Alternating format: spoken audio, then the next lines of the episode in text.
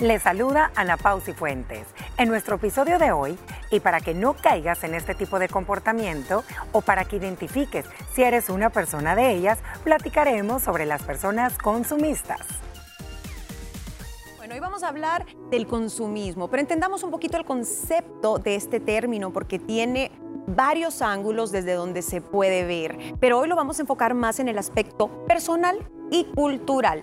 El consumismo es la creencia que el bienestar personal depende en gran medida del nivel de consumo personal, en especial de la compra de bienes materiales. Así pues, podemos decir que todos, sí, somos consumistas en mayor o menor grado. El problema viene cuando lo llevamos al extremo, poniendo nuestra felicidad en las cosas materiales por encima de nuestras relaciones o de nuestra esencia como seres humanos.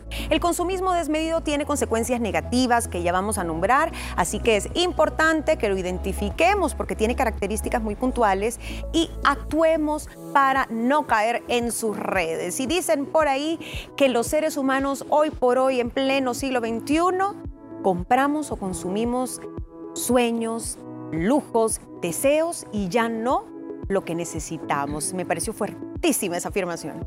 Me pareció fuertísima el tema en general, Gina, y me identifiqué con muchas cosas y te viene a socavar las raíces de, de tu economía y de ese por qué ese presupuesto financiero, esa distribución de gastos tan irracional y tan desmedida.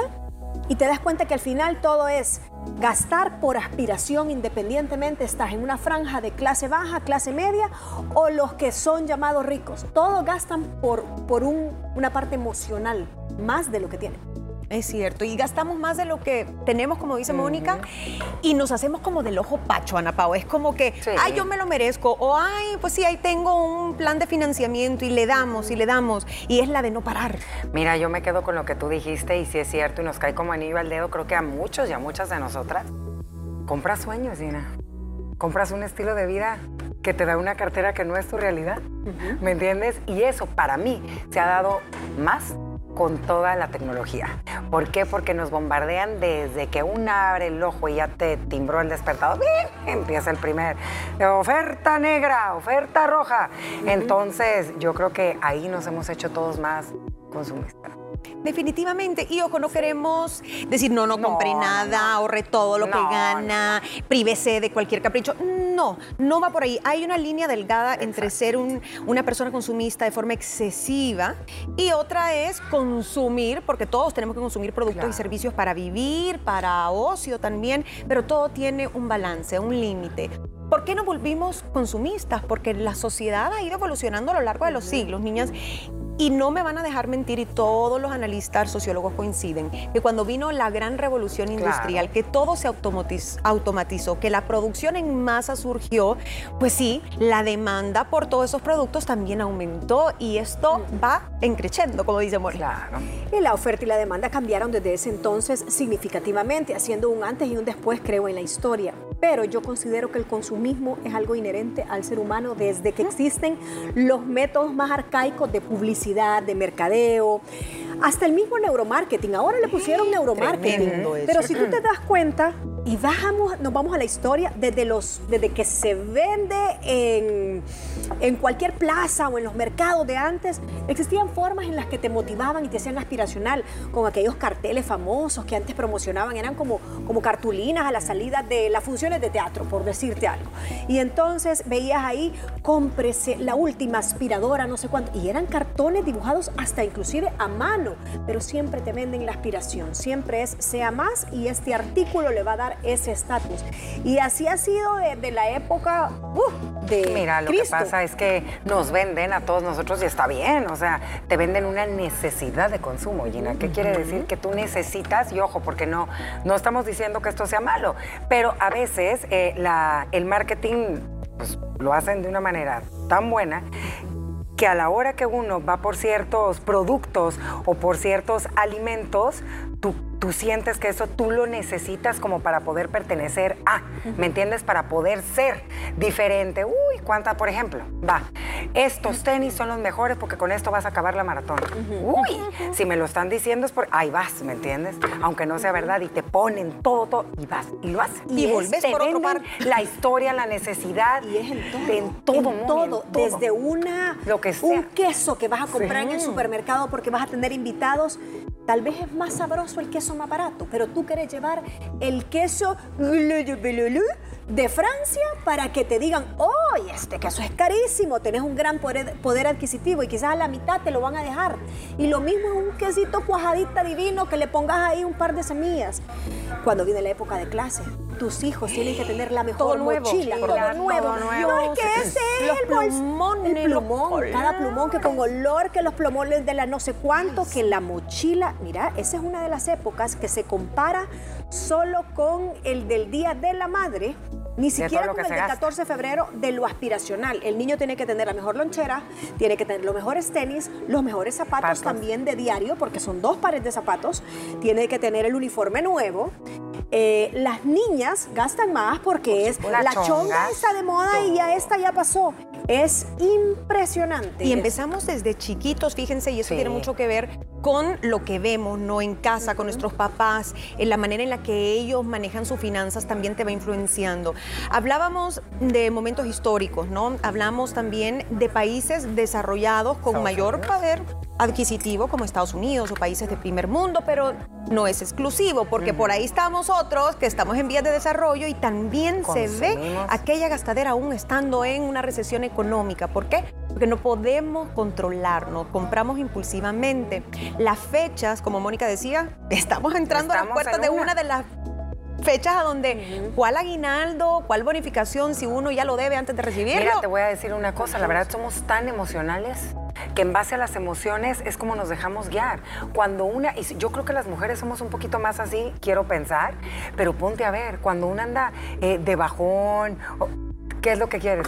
comprar. Comprar. Y no te tienes que ir a una tienda. Ahorita aquí lo puedes ver y Sí. estás a un clic, te llega, ese vacío te lo lleno por un momento y luego ¿qué pasa? No, nada. Y No, pasa nada, el No te de culpa. A lo mucho es el bucle que empieza porque sentís culpa por haber Ah. comprado y entonces te das otro reward comprando otra cosita. Ajá. Es la de nunca parar. Que es la de nunca parar. A ver, ahorita que parar. vienen muchos eventos que tenemos en familia, que uno quiere compartir. Tú tienes en tu closet, quiero pensar, ropa del año pasado muy linda con lentejuela, que no pasa de moda, pero no, tú quieres estrenar. ¿Verdad? Entonces aquella prenda de lentejuela ya quedó en el olvido y te la pusiste una vez. Yo estoy tratando, como dice uno de los consejos que más adelante con Gina va, va a compartir, reciclar. Reciclar yo Eh, y en tema de Navidad a mí me solía pasar que siempre era el estreno, el no sé cuánto. Y son zapatos, son cosas de lentejuelas que te las pones normalmente de noviembre a los primeros días de enero, a lo mucho. Y eh, empecé a dejar de comprar. Y todo lo que yo he sacado aquí de lentejuelas y todo es reciclado. Y me siento, tal vez en otras cosas me hace falta eh, pulir un poco la, eh, las decisiones. Pero estas botas que yo ando tienen 10 años. 10 Tienen años, 10, amor. 10 años. Y están enteras y a mucha honra. Y me las pongo tres veces en diciembre de un año. tres o sea, estás hablando de que no llevan muchas puestas. si Oye, pásame la receta para que te dure. Hay que Ah, guardarlas meto en una bien, maleta, hay que cuidarlas. sí. Porque ya ves que por la humedad a veces, eso me pasó ayer en una cena, niña. Ay, no puede ser. Mi. No, ojalá. Saco eh, unos botines divinos de charol, me los voy a traer porque me gustan, no me importa. Porque la parte de adentro, saco el pie y el mica, negro, o sea, ya estaba todo. Sí, Desecho. Ajá. Y a veces ni siquiera sabemos lo que tenemos o nos olvidamos. Y regresando un poquito al tema de qué nos vuelve así, aparte de nuestra naturaleza de gratificación instantánea, la publicidad que tenemos ahora a la mano en nuestros dispositivos móviles, bueno, la psicología del consumidor, las técnicas de marketing, donde ahora son bien, bien inteligentes, ¿no? Usted lo puede ver, usted si hacen un examen de conciencia, a cada cosa le asocian un valor, una ideología, un gusto, un estilo de vida y por eso segmentan por audiencias. Entonces a ti te venden esta taza de tal y tal material. Si sos una persona eh, que se preocupa por el medio ambiente, eso a ti te va a hacer clic y va a decir, ah, yo necesito Ah, una sí, de de esas, esa. ¿no? Para sentirme parte de la gente green. Sí. Sí, tengo que enseñarle a toda la gente ¿Ves? que soy Mm. consecuente con lo que yo promulgo. Mira, también ponte a ver pero creo que lo que pasa mucho y ahorita sobre todo con las redes sociales, voy a entrar un poquito con el tema de las marcas. Híjole, a veces eh, creen que el tener una bolsa tan costosa te va, te vas a sentir que te van a aceptar por eso, ¿me entiendes? Entonces ahí es donde dices, y sabes que también, hablando de redes sociales, que es una de las herramientas que eh, hacen que esto se dispare, el neuromarketing lo tienen muy asociado ahora con los, algoritmos. Entonces, si usted es una fiel navegadora de Facebook o de Instagram, cada clic que usted da, o si usted visita páginas muy repetitivas, o si esas eh, publicaciones o esos posts de Instagram hace que usted se vaya en la bio a la, triple, a la página web, eso, todo eso queda en un gran cerebro de información. Y si usted se pone ojo, al día siguiente, en un lapso de una semana, a usted le están cayendo bombardeos. bombardeos de ese tipo. No es que lo escuchen por el celular, es simplemente que queda todo grabado y está tan segmentado que si te metiste a ver una crema antiarrugas, te salen baba de caracol, crema antiarrugas de sábila, crema de no sé cuánto, las mejores marcas, porque te están induciendo a que lo que ya está sembrado en tu subconsciente lo materialices por un impulso de una pseudo necesidad. Y así te crean las necesidades de la nada, reales o irreales, que son las que estamos hablando, aquellas cosas que no necesitamos, que pueden llegar a ser hasta superfluas. Otras cosas que nos pueden predisponer a este consumismo es tener cierto carácter, ser personas muy impulsivas, incluso estar pasando por un conflicto emocional en ese momento y tú la forma de tapar o no lidiar con ese problema es comprándote algo porque te produce dopamina, serotonina y es una especie de apapacho, de consuelo, digámoslo así, pero con algo material. Antes de irnos a la pausa, las consecuencias obviamente de consumir sin responsabilidad son muchísimas. A nivel de salud física y mental, tu salud económica, te puedes endeudar, perder hasta una casa por no saberte controlar. Em, esto se vuelve una adicción también y por supuesto te puede traer problemas de índole interpersonal cuando tu familia te dice, hey, ya no podés seguir gastando así. Eh, antes de, de, entrar a las consecuencias, ¿sabes qué me puse a analizar? Creo que a veces los culpables somos los papás con los niños desde la edad chiquita. ¿Por qué todo le das a manos llenas? No le cuesta nada. Entonces es, vas a estrenar esto para esto y ahora tienes esto nuevo y ahora te... Entonces creas a los niños cuando crecen son consumidores de todo porque nunca, va, nunca se van a saciar. En los niños yo creo que también es, bien importante hacerles entender que hay muchas cosas que son necesarias, pero no son ni urgentes ni vitales. Y que puede estrenar un bolsón, pero que va a esperar al siguiente mes a estrenar sus zapatitos. Porque si no le está vendiendo gratificación inmediata y que todo aquel neuromarketing que venga de los 10 años en adelante, que desde antes viene con los juegos y que las consolas y todo, eh, todo lo va a querer ya, todo va a sentirse con esa necesidad de me lo merezco. Mis amigos lo tienen porque eso de eh, la meritocracia es, es tremenda. Yo me lo merezco, yo soy bueno, yo pago el colegio de mis hijos, así que tengo que tener como papá y jefe de hogar el nuevo celular. ¿Y cuántas mamás no son de las que todo les dan a manos llenas? Ah, pues ¿Cuántos papás? O sea, pues creo que también ahí hay que tener cuidado con eso. Esa es otra consecuencia. Creamos generaciones que son demasiado superficiales, que se miden y se comparan con sus amigos, con su grupo, según quién tiene más o quién tiene mejores posesiones, llámese el último smartphone, un carro, la ropa más cool, quién tiene el último modelo de tablet, etcétera, etcétera. Así que además de que no medimos las consecuencias en el medio ambiente, que pues ya las podemos ver y sabemos que está sufriendo nuestro planeta, como que nos cuesta a veces, nos hacemos del ojo pacho. Cuando regresemos vamos a identificar ciertas características y comportamientos y luego compartirles consejos para no caer en este consumismo extremo. Ya volvemos. Haremos una breve pausa y regresamos con más información del tema de hoy. Continuamos hablando del consumismo, personas consumistas en extremo, cómo actúan, cómo esto afecta su salud mental, física, su economía, eh, a nuestro planeta y cómo podemos evitarlo. Hay claves, esa es la buena noticia que se puede hacer algo al respecto. ¿Tiene usted la duda, después de lo que hemos platicado, si cae o no en esta categoría de consumista, excesivo, irresponsable? Pues hay una serie de características que puede tener usted, una que otra, no todas, y si las tiene todas, preocúpese, porque entonces sí tiene que ir a buscar ayuda. Pero una de ellas es, su identidad y valía van ligadas a sus posesiones y a las marcas.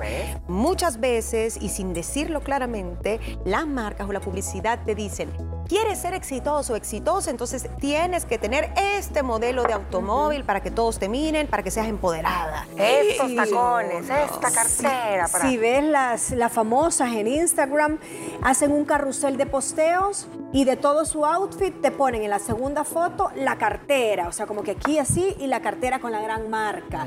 O sea, te estás ligando a, para ser famoso, para tener un montón de followers, yo tengo que presentar una marca de lujo, una marca que sea aspiracional, que vean que estoy en esa franja. Eh, eh, pero, ¿qué es lo que buscas? Buscas Aceptación. aceptación. Y sabes que llenar yo, vacíos. Yo también quiero pensar que a lo mejor son personas eh, que tuvieron una niñez difícil y tuvieron un tipo de escasez, ¿verdad? Que cuando Sí. tienen la oportunidad ya en su adultez, que son solvente económicos eh, ya por ellos mismos o ellas mismas, pues como que dicen, hey, todo lo que no tuve lo voy a tener ahorita. Todo, todo, todo, todo. Creo que también eso les puede Sí, pasar. se obsesionan mucho, Ajá. gente que tiene un vacío emocional transitorio o desde pequeño o porque así lo criaron, entonces quiere seguir manteniendo un estatus de vida que a lo mejor ya no, Ya no puede, puede. que sus papás podían, pero ella o él ya no puede. Sucede. Son gente que se compara constantemente con quienes tienen más. Fíjense, se comparan hacia arriba, ¿no? Nunca se ponen a pensar en la gente que tiene menos. Y encima, cuando se dan cuenta que tienen menos, se frustran y hasta les cambia el ánimo. Hasta envidiosos son. pues. Claro, para mí esos son los envidiosos. Uy, El nivel de frustración que te causa ver que no te puedes comprar algo y que la vecina sí lo tiene y tú decís, pero si yo trabajo igual o más, pero la vecina es una gran mala sangre y yo soy una buena persona, pago mis impuestos, voy a, la, voy a misa no sé, y no me puedo comprar ni un par de zapatos, entonces empezás a envidiar lo ajeno. Sí, y justificamos mucho, y esto me lleva a la siguiente, son personas impulsivas en el sentido que no pueden controlarse a la hora de comprar. De comprar. Son gente que se excusa a sí mismo, eh, ay, quiero, es que está bien lindo y no me voy a encontrar otro igual. Y puede que tenga 10 piezas de lo mismo, y un mantel, compra. un plato y siempre lo va a comprar. Y aunque sepa que no tiene el dinero, que lo va a meter en problemas, ay, ay, voy a ver cómo le hago. Pero Y- yo salgo de esta. Sí, y, y va creciendo la deuda. Mira, es que les hemos platicado en reiteradas ocasiones aquí en Liberadas que lo que nos produce en el momento que uno va a realizar una compra, que te vas a dar aquel gustito, que el vestido, lo que quieras comprar, pues los neurotransmisores se vuelven, se activan. Claro. Se vuelven locos. Ah, La serotonina, dopamina, todas esas. Entonces en ese momento es un placer y es una felicidad andar con tu cartera adentro con el vestido. ¿Y qué pasa? ¡Pum! Viene la montaña rusa, llegas a tu casa y ese vestido se quedó con etiquetas. Nunca lo usaste y lo peor del caso es que pasa el año y lo ves y dices, hey, ese dinero me hubiera servido para otra cosa. Y llegó el siguiente mes y te llegó la, la tarjeta de crédito. Ay, te Y el arrepentiste. vestido sigue ahí con Ahí. la etiqueta. Mira, es cierto. ¿Y Sí. cuántas veces, y si usted en casa nos está viendo, nos está escuchando, no pasa, que decís, me lo compro, me lo compro, Ay. salí, llegas a la casa, te lo pones feliz, lo usaste para la no fiesta y lo viste un mes después y dices, ¿para qué compré ese vestido? Y empieza. Sí. "Cue, cue, cue", ¿Y ahora qué hago? ¿Y ¿Cómo lo ¿Sabes qué es vendo? lo Y lo peor? vendés por la Moni, décima parte de ¿Sabes lo qué que es lo peor? costó. Que ese vestido divino, lo que tú quieras Nunca lo vas a carísimo. Al mes llega enero con el 50%. ¡Ay, qué cólera! Y eso por no saber Ya, esperar. Por no saber esperar y te va a tocar pagar. Y te das enero. paja de decir, pero no me importa. No lo me importa. Y lo Lo tuve primero. Y se me vio lindo. y. Eso sí da. Y que hay gente que dice, no, es que yo vivo el momento, porque mañana tal vez ya no existo, me muero, mejor me gasto lo que tenga. Total, no me van a entrar con el dinero. Y uno ya, ay, qué fácil. sí. Todas nos hemos dicho eso Todas alguna nos vez. decimos eso alguna Ya vez. estoy aquí. Ya, lo- yo Ya no sé si voy a volver. Sí, ¿Para la qué vida es ahora. Y Para- la vida después de la pandemia se desató muchísimo más el consumismo, sí. porque lo que contaba era el aquí y ahora. Tanta gente que partió y que se, y que se nos fue, que lo, lo intangible de saber cuánto voy a durar, lo efímero de la vida quedó de manifiesto y entonces el carro que tú querías comprar de toda la vida, no me importa porque yo no sé esto cómo se va a poner y me, me lo compro ahorita. Mira, no manejé dices- por un año, así que me voy a comprar el último ¿Sabes modelo. qué? Te voy a decir algo. Ahorita que hablas de lo del confinamiento, es más, nosotros lo platicábamos aquí. Y a muchas y a muchos de ustedes les pasó. Aquel bombardeo de todas las tiendas, de todo. Lo pedías online, llegaba a tu casa. online, ¿Qué- no qué- qué se te- era esa emoción? Aunque estuvieras encerrada y no pudieras salir, pero te llegaba toda la casa. Productos de, salón, que si la licra, que si el vestido que voy a usar cuando Que podamos volver a salir. Ay, no. Todo. Las cosas de ejercicio en casa, eso fue un nicho de mercado que se disparó así. Impactante, Moni, hasta las cosas de comida. Ey, pero no, no me importa, voy a pedir estos pastelitos porque me voy a ver con la vecina. y- las apps para llevarte todo a tu casa y como un supermercado. Eh, no es impresionante. Es impresionante Yo admiro a las personas que logran tener ese Yo también, yo las admiro. yo Creo que todas tenemos nuestro lado frágil y sabemos cuáles son nuestras debilidades a la hora de comprar. Yo les voy a confesar, lo mío es el tema deportivo, es que yo no puedo controlarme. Con ciertas cosas. o sea, yo sí caigo en ese marketing de para mí me crean la necesidad de que esos tenis casi que me hacen volar. Entonces ya los traigo aquí, tum, tum, y veo a la corredora y le veo las piernas bien fit y yo paso por la tienda y me meto y yo, mira qué bonito color. Y ni le caben los tenis ya en el closet. Entonces, no es cierto. Bueno, es cierto, dice. Pero lo que voy es que cada quien tiene como su, debilidad. debilidad. Y miren, aquí no estamos hablando solo de gastar cosas de lujo, porque también se puede, digamos, pecar en el sentido de comprar comida en exceso, el pasarnos cuando vamos a un supermercado y comprar, pasarnos del presupuesto y comprar de más que se nos pudre la comida.